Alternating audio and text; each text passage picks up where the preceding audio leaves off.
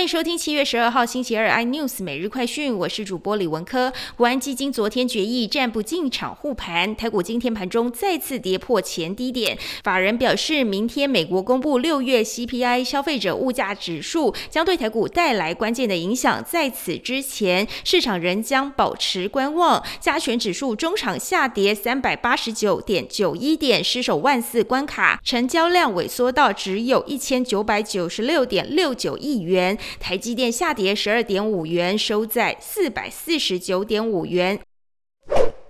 护国神山台积电今天大跌十二块钱，股价最低来到四百五十元，跌幅超过百分之二，让不少散户纷纷哀嚎。但其实被套牢的不止散户。根据公开资讯，台积电副总徐国进医院买了十张，是所有副总中目前住在最高楼层套房的。按照今天股价低点四百五十元换算，徐国进十张股票已经惨赔一百八十六万元。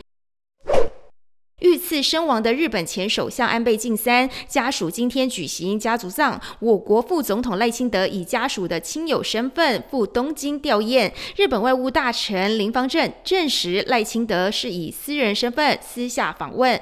仪式结束以后，灵车绕行首相官邸、国会自民党总部等地点，做最后政治巡礼。遗孀安倍昭惠在车内手捧牌位，向沿途的民众致意。